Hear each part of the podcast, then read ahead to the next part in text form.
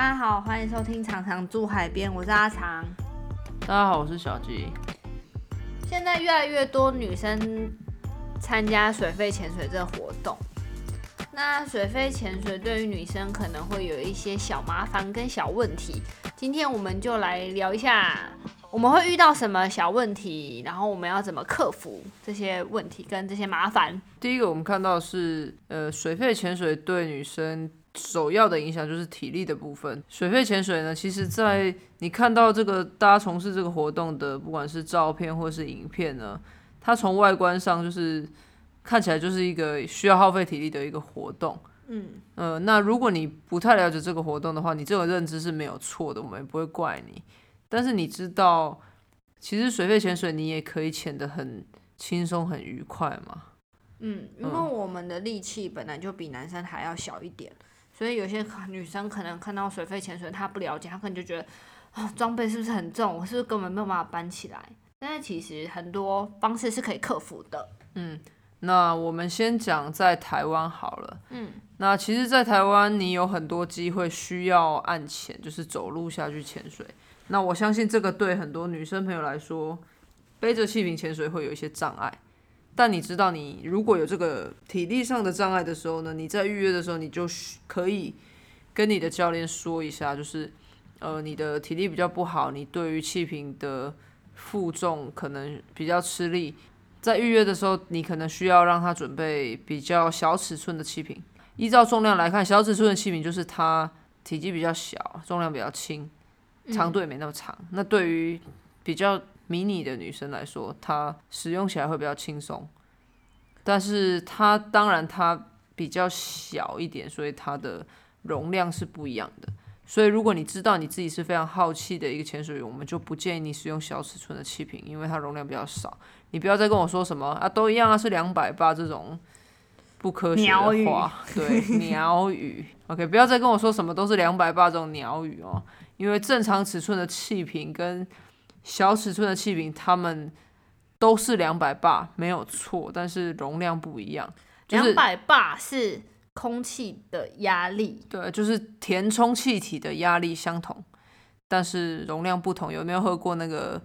手摇饮料大杯跟小杯的差别就是都是一样装满的，嗯，但是里面的容量不一样，所以如果你再听不懂，我也没办法。它是液体，但饮料是液体，还可以计算，但是气体的计算就是用压力，对，嗯，就是 bar 或者是 psi，对，嗯，但是它里面装的容量还是不一样，嗯，容量不同，所以如果你真的还不懂，私讯给我吧，嗯。你有教过那种力气很小的女生吗？就根本没有办法背重装的。有啊，那你怎么办？我就请她呢，就搭船咯，包船出去潜水。就你帮她准备比较小的气瓶以外，我就安排帮她安排船潜。嗯哼，就他就可以不需要背气瓶走那么远的路。就是你跟先跟教练讲，你先跟教练沟通，都是可以有办法解决的。如果你知道你自己是这一种的潜水员，那你在预约的时候，你就先告诉教练啊，他们会想办法帮助你。就是你的前伴或是你的教练，他应该可以帮助你。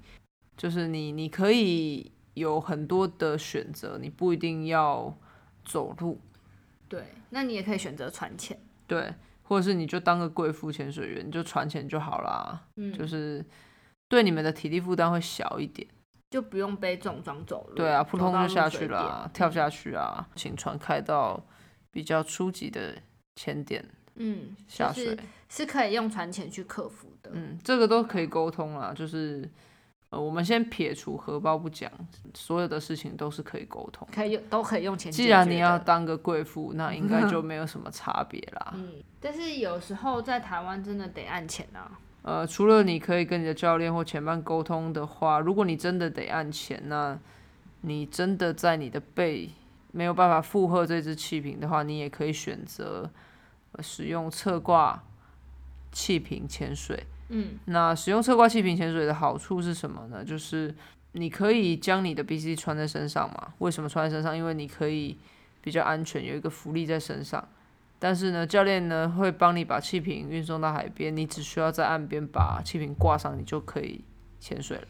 对，然后上来的时候呢，把它拿下来，就请你的教练或者是请你的前伴能帮你把气瓶拿离开，你就可以上岸了。你不需要背着气瓶走路，这样对你的腰部跟腿的负荷会比较小一点。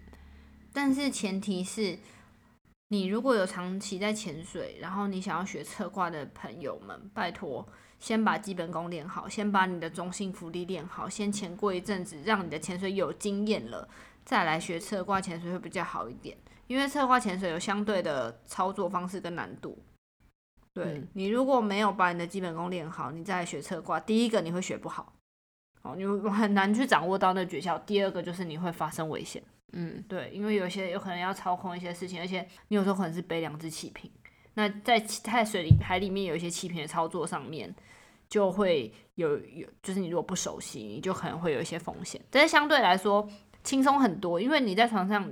你在潜水的时候，你不用背着走路或是什么，船潜侧挂潜水的时候是非常轻松的。嗯，对啊，但是就拜托先把基本功练好，然后再来学会比较好哦。如果你不确定你自己是不是可以，你不确定你自己的基本功是不是足够的话，你也可以私讯我们，我们可以帮你做一个基本功的诊断。嗯，OK，那你就可以知道你是不是可以学习这个。侧挂气瓶潜水员，嗯，像我出国船前，我几乎都是侧挂，嗯，我觉得比较轻松。当然，如果可以出国了，那我们还是会选择去一个可以雇佣小工的地方。为什么？因为他们都很乐意帮助你解决这些体力的问题，你只需要一当一个舒服的潜水员就可以了。真的超爽的。当然，你也需要准备足够的小费，因为这是一个礼貌。对啊，嗯。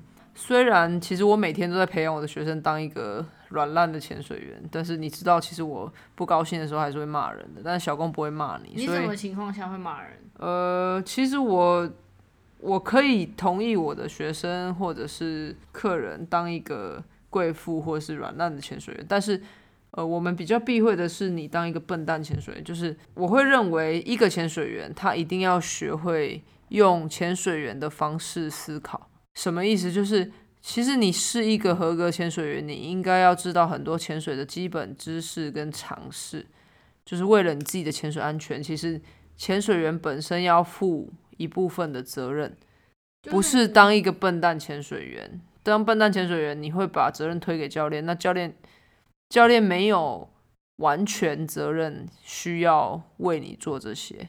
你可以不想用，但是你不能不会用。比如说你。你可以请别人帮你组装装备，但是不代表你可以不会组装装备。嗯嗯，或者是你可以请别人帮你把装备装好，但是你必须要在下水之前呢，要自己做好潜水员的安全检查。不知道怎么安全检查，去听前面的集数哦。嗯，就是应该在你的，如果你是一个 d y 潜水员，在你的 Open Water Diver。的课本里面就有了，就是你不能不会，你可以不要不想动，但是你不能不会。像我们每次出国也是当地的工作人员会帮我们把装备组装好，但是我们都还是会自己检查过一遍，因为我们要对我们自己的潜水负责，不要想说哎交给别人就好了。没有，潜水就是关乎自己生命的事情，你还是必须要掌握在自己的手中。所以为了自己的潜水安全，你必须要当一个。会思考的潜水员，而不是当一个笨蛋。对啊。OK，好，那我们现在要谈谈第二个，就是外在的美丽。呃，那这个这个我来。潜水，它很多人喜欢美美的下水，但潜水要化妆吗？很多女生问我说，潜水的时候要不要化妆？拜托，良心的建议，不要。不要原因有很多，但是其实我最主要、最主要我自己很 care 的就是，你化妆品其实有里面里面有很多成分是会污染海洋的，还有一些什么眼眼影啊、什么 bling bling 的，会造成海洋微粒之类的污染物。还有就是千万不要觉得你自己的化妆品够防水，你可能上来的时候，因为我们长时间在海里，上来的时候脸可能就是糊的，真的很丑。我之前教了一个学生，然后他我已经千交代万交代他说潜水不要化妆，他还给我画，还给我粘假睫毛，然后我就看到对，然后没有办法，就是必须要多做一些技巧嘛，面镜排水什么之类的。结果上水的时候，我看他假睫毛粘在面镜上面，那面镜的里面的上面，我真的是差点笑死。对啊，我之前也有教过戴假睫毛的学生，然后嘞，然后我在教他面镜排水的时候，我就发现他的面镜里面有一个东西一直在转来转去。你有看过那个水晶球吗？里面不是都有那个很多小的那个东西在里面转来转去啊？就是那种感觉。然后我就会嗯，到底发生什么事情了？这样子。而且你在潜水的过程当中，化妆品会让你的面镜很滑，因为你可能就擦一些什么。呃，粉底液啊之类的，会让你的面镜很滑。你的潜水过程当中，当然就会不舒服。那后面我们会讲到防晒该不该用。我们先讲化妆品，化妆这这方面，你觉得潜水要化妆吗？潜水为什么要化妆？我觉得真的没有必要，很多余的一个嗯一个动作。去海底就是好好享受潜水的过程。如果你想要在海里面美美的，你就。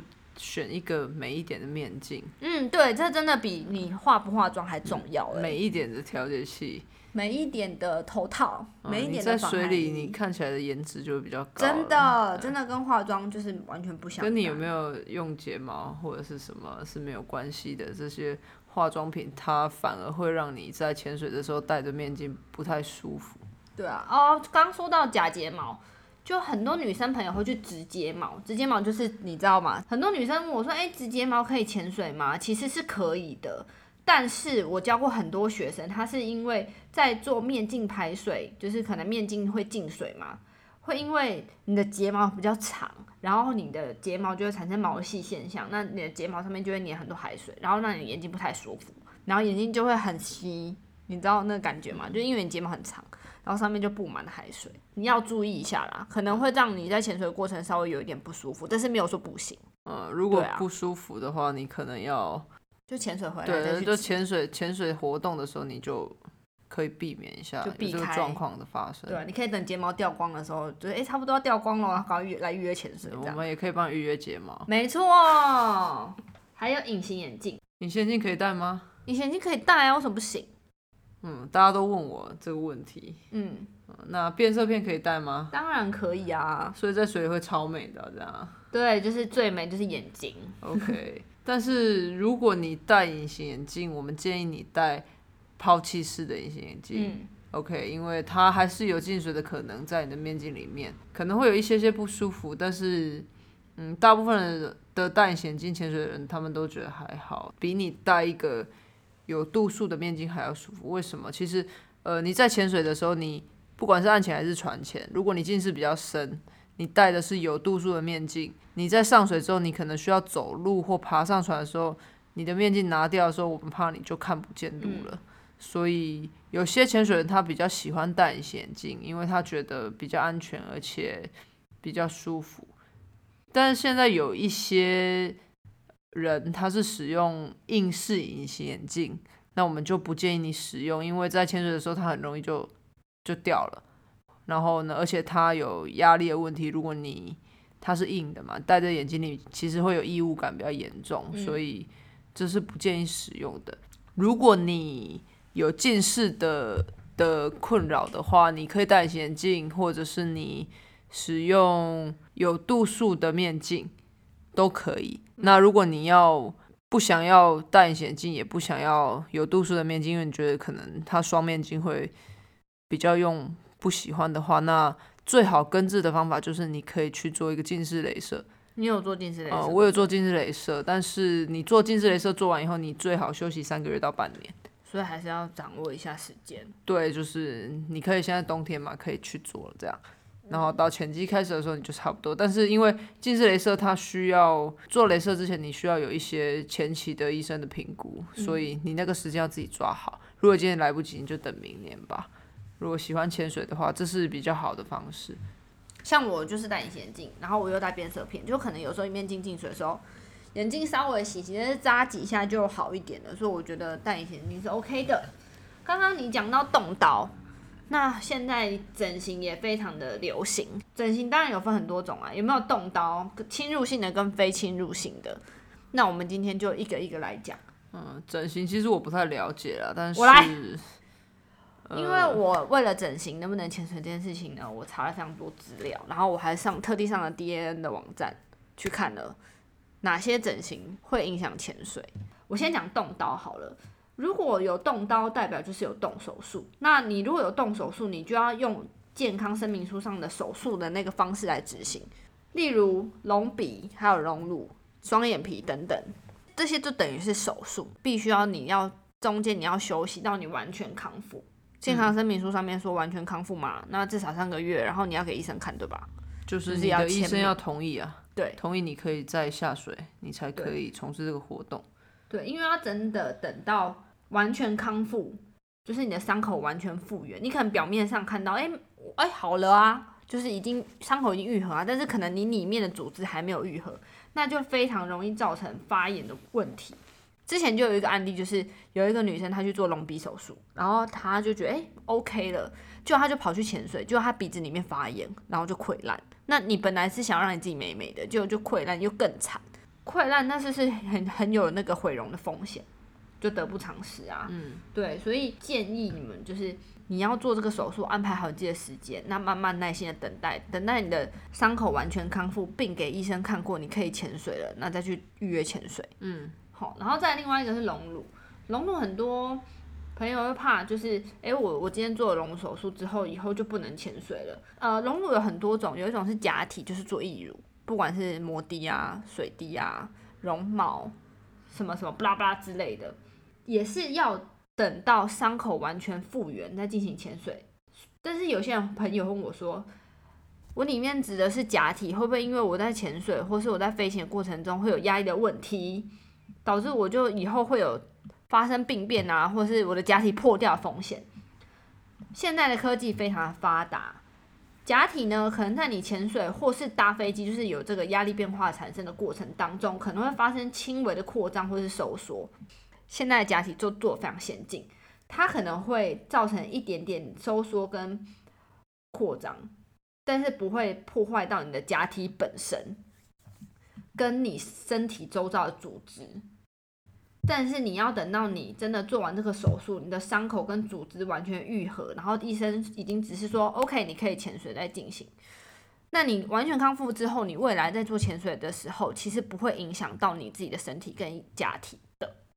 然后再来就是侵入性的，像玻尿打玻尿酸啊、童颜针、微晶瓷等等的，最好是休息两个礼拜以上。呃，有些医生是说一个礼拜，但是我是觉得两个礼拜会比较好，因为像我自己本身也是有打玻尿酸。为什么会担心打玻尿酸？因为怕第一个怕你的就是你刚植入的地方还没有定位会变形，另外一个就是你可能植入的那个伤口会发炎，所以这些都是 OK，但是你要安排好的时间，最好是休息两个礼拜以上，我觉得会比较好一点。对啊，然后再来就是呃，你可能会有一些镭射手术啊。最好也是休息两个礼拜以一到两个礼拜，这是我自己建议，还是两个礼拜会比较好。因为你做镭射手术就一定会脸上有伤口，好，你做什么飞针啊、飞梭啊，你做净肤镭射之类的，你当然打完你脸会超红，医生一定会交代你说不可以晒太阳，但是做潜水一定非常容易晒到太阳啊。对，那为了预防你反黑，好，或是预防你脸上的伤口发炎。拜托，先休息好，然后再做潜水哦。对啊，然后再来就是很多女生都会很在意的防晒的问题。嗯，对，潜水到底可不可以擦防晒呢？你觉得？你有在潜水的时候擦过防晒我从来没有擦过防晒。OK，那就是很对珊瑚很友善的一个行为。那其实很多不管是不是潜水员，或者是他只是到海边玩的民众。他们都会擦很多防晒，有时候擦整个脸都是白的，我都以为我来到了什么。但是有些人他擦防晒是不是为了怕晒黑，他是怕晒伤。嗯，但如果你真的到海边，呃，不管是潜水或是真的到海边，你需要擦防晒的话，其实你有很多种选择。嗯，第一个，如果你真的得擦防晒的东西在你的身体上的话，你可以选择珊瑚友善的防晒。现在市面上很多。卖的防晒都是珊瑚友善，你在买的时候你就可以查一下。那如果你不知道哪一些品牌，你也可以问我们，对，我们也可以给你推荐几款呃珊瑚友善的防晒，或者是有一些物理的防晒，它的成分呢对珊瑚是没有伤害的，你也可以选择。我们比较建议的是，你就可以遮就遮吧，能不擦就不擦。你可以用一些，比如说现在有很多水母衣、手套。帽子，嗯嗯，把你的脸就是挖两个眼睛、一个鼻子、一个嘴巴 就可以了。你说脸基尼吗？嗯之类的，然后你你就可以不用擦防晒啊，或者是撑点伞。对啊。其实你用衣物或帽子取代这个擦东西在你的身上，会有一样的遮阳效果，而且甚至更好啊。或者是你可以买顶斗笠嘛，斗个头传统的方法。我。不是不是斗笠，是卖玉兰花那种采茶帽，也可以也可以。对啊，那个比较回旋，所以我是建议能不擦就不擦啦。能就是，当然有些朋友会想说，哎，这是我真的很容易晒伤，因为我很多朋友是他不怕晒黑，但是他会晒伤。保养啊，但是没有办法保养，因为他皮肤天生就比较薄。那他就只会擦在重点部位，就是他就擦在 T 字部位，然后跟。这个是什么颧骨吗？我送他一个脸基尼啊。对啊，就是他只会稍微擦一下。嗯，对啊。好，你刚刚说赛后保养，那你知道不怎么保养吗？你平常有在保养吗？我当然不知道啊，你在问废话吗？好啦，怎么赛后保养？有一些朋友潜完水就是会晒伤，那晒伤的话，第一个当然就是镇静。镇静的话，就是最急救的方式就是先擦芦荟膏，就是让你的脸不要那么热，好退红了之后就多敷脸喽。难怪有冰箱那么多，原来都是大家 擦完的放在冰箱里面，都不知道谁的。呃，需要的可以来领哦。有没有过期我都不知道。对啊，那市面上大部分的敷脸面膜，女生应该都非常清楚有什么。对啊，然后最好不要晒后再去打镭射，就是再去医美什么也不推荐啊。嗯，对，因为你的晒晒完之后，你的皮肤会很脆弱，你大概是过个大概四五天一个礼拜再去打。镭射你的效果会比较好哟。那如果你有问我什么推荐的面膜牌子，啊，私信给我，我有那种数个短袜的，数个短袜是不是？很棒。好，那女生除了爱美以外，还有一些生理上面的限制，没有办法潜水，就是女生会有生理期。你平常遇到生理期的时候，你会潜水吗？我会啊。嗯，之前有一个朋友，他想要学潜水，但是他问我说。哎，我去潜水的时候会不会被鲨鱼咬？怎么有可能？但是就是有那种鲨鱼电影很可怕啊，嗯，就看到你就游过去啊。但其实如果真的，我们还倒蛮希望看到鲨鱼的。但是鲨鱼你这样子，然后边流血，然后边有鲨鱼，这样很可怕。但是到目前为止，没有任何记录鲨鱼曾经攻击任何月经来的人。嗯，但是如果是小便，可能他们会比较有兴趣。我之前有看过一个研究，是给给鲨鱼闻鱼的血跟人的血，其实鲨鱼对鱼的血反应比较大。在台湾也没有什么会咬人的鲨鱼，有，但是很少。有吗？有公牛鲨，但是很少，就是你看见没有被抓光哦，都是在鱼市场看见。可恶，好吧。我们有时候在鱼市场看到的都是很难得一见的。景观有时候会很失望，但是还没有曾经发生过在台湾鲨鱼攻击潜水员的事情。嗯，其实能世界各地能潜水的地方，大概都是比较安全的吧。嗯，但有一个地方，它是用一个笼子把人装在里面，然后让你去观察。呃，那个是我忘了哪里，反正就是他把人装在笼子里面，那个是他在笼子周围撒鱼的血。把鲨鱼吸引过来，就是被鲨鱼参观吗？对，就是它，它其实就是被那个味道吸引过来的。嗯，对。那大部分的地方，鲨鱼是不会主动攻击人的，所以不必太担心。因为像我们那时候去云南国岛看鲨鱼的时候，那个鲨鱼是两三百只的锤头鲨。嗯，但是它它也没有想要鸟我的意思啊，它就是有它自己的。它不是，就是有些鲨鱼它不是吃。没有攻击性，对对，它它不会攻击。大部分的鲨鱼是没有攻击性。嗯，好，我们下一次再做一个专题，就来聊鲨鱼好了。嗯，撇开鲨鱼这个问题，女生生理起来可以潜水吗？有一些研究曾经探讨过，但是它其实没有一个真正的定论。我们看过一些研究，他在讨论过女生在生理期的时候，她比较容易罹患减压疾病。嗯，但是他他没有就是正式的发表。那但是少量的失血的确对你的身体比较有影响，就是我们说的你身体会比较虚啊。嗯，就是它还是跟你的荷尔蒙改变，还有血液啊这些，你身体上一些血液的流失有关。那这些研究其实都在进行中，那到现在为止都还没有一个正确的发表。就他们只是有这个论述，对，还在研究当中。对，但是我们就是华人说的身体会比较虚是真的。那如果你是用一个潜水教练的观点来看，我们就如果人家问我，我通常会把问题。丢回去给潜水员？为什么？我为什么这样说？因为我说可以或不可以，都不见得是最正确或是错误。嗯，就是太太主观了。就是我本身是像我，我我什么情况都下水啊，不下水可能就心情不太好，不下水。那如果你今天要我建议，我会告诉学生说，如果你今天是遇到生理期，那你的身体状态并没有任何的不舒服，或是你不会觉得特别的累。那你还愿意潜水？那我们很欢迎。就意思就是说，你可你你最了解你自己现在身体舒不舒服。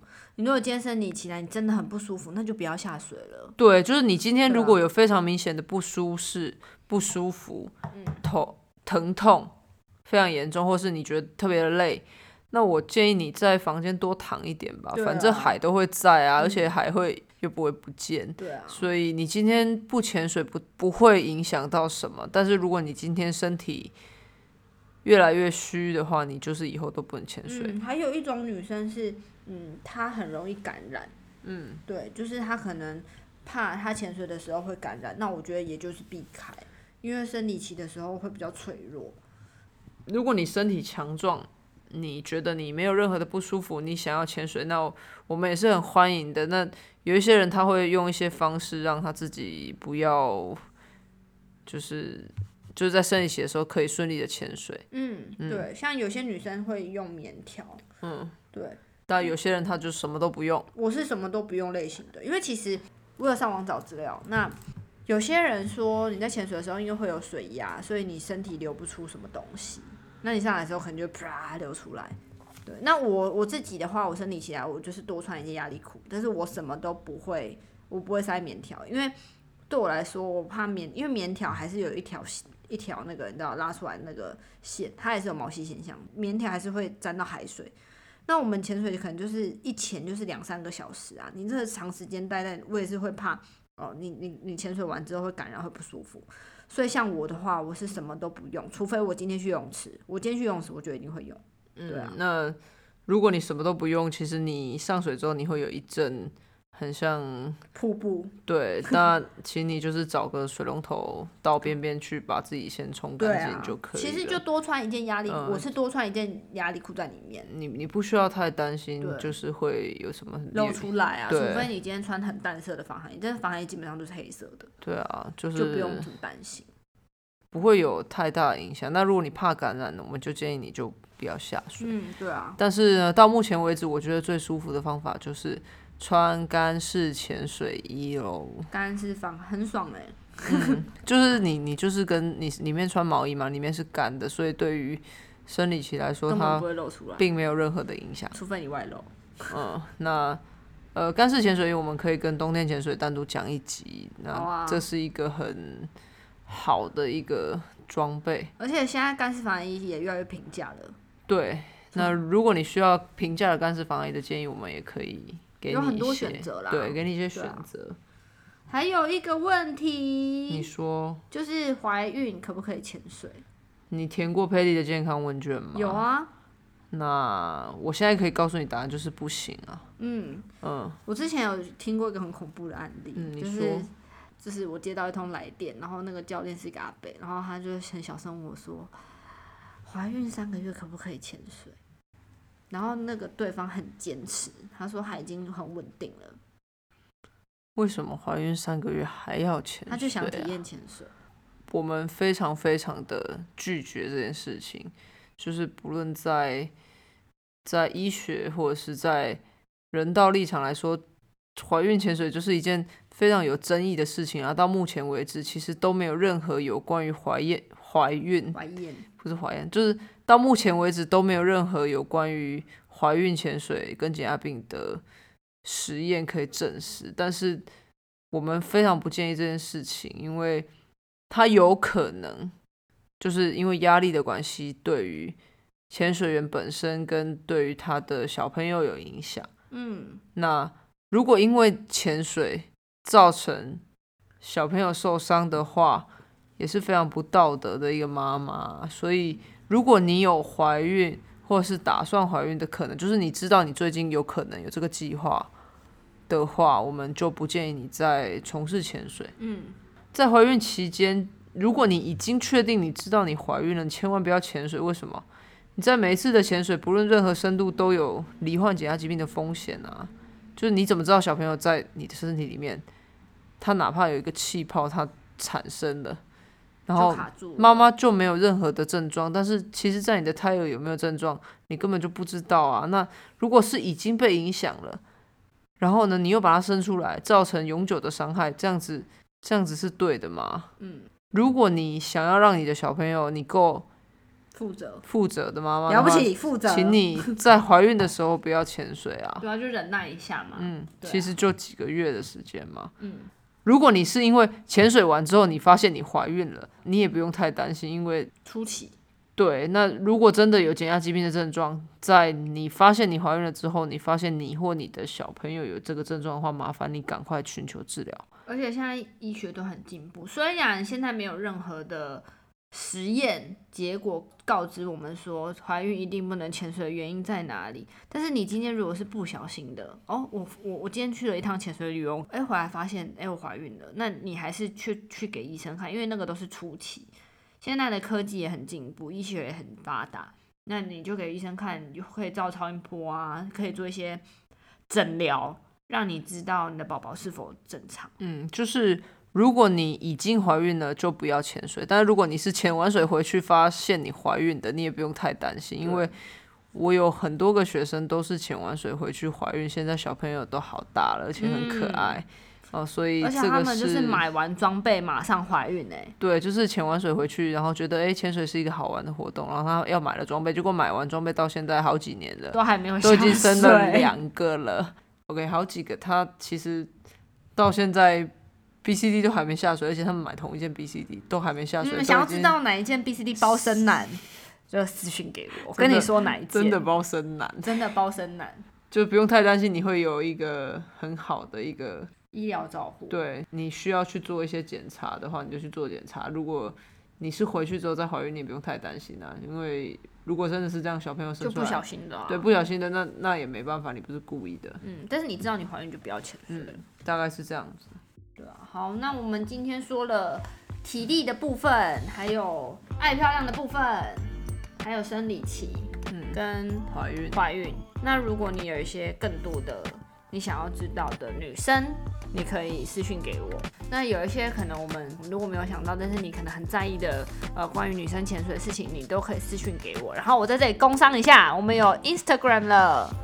Instagram 账号是 cc 点 zhb 哈，常常住海边 cc 点 zhb，全部都给我追起来，拜托。结束，拜拜。好，今天讲到这里哦，拜拜，拜拜。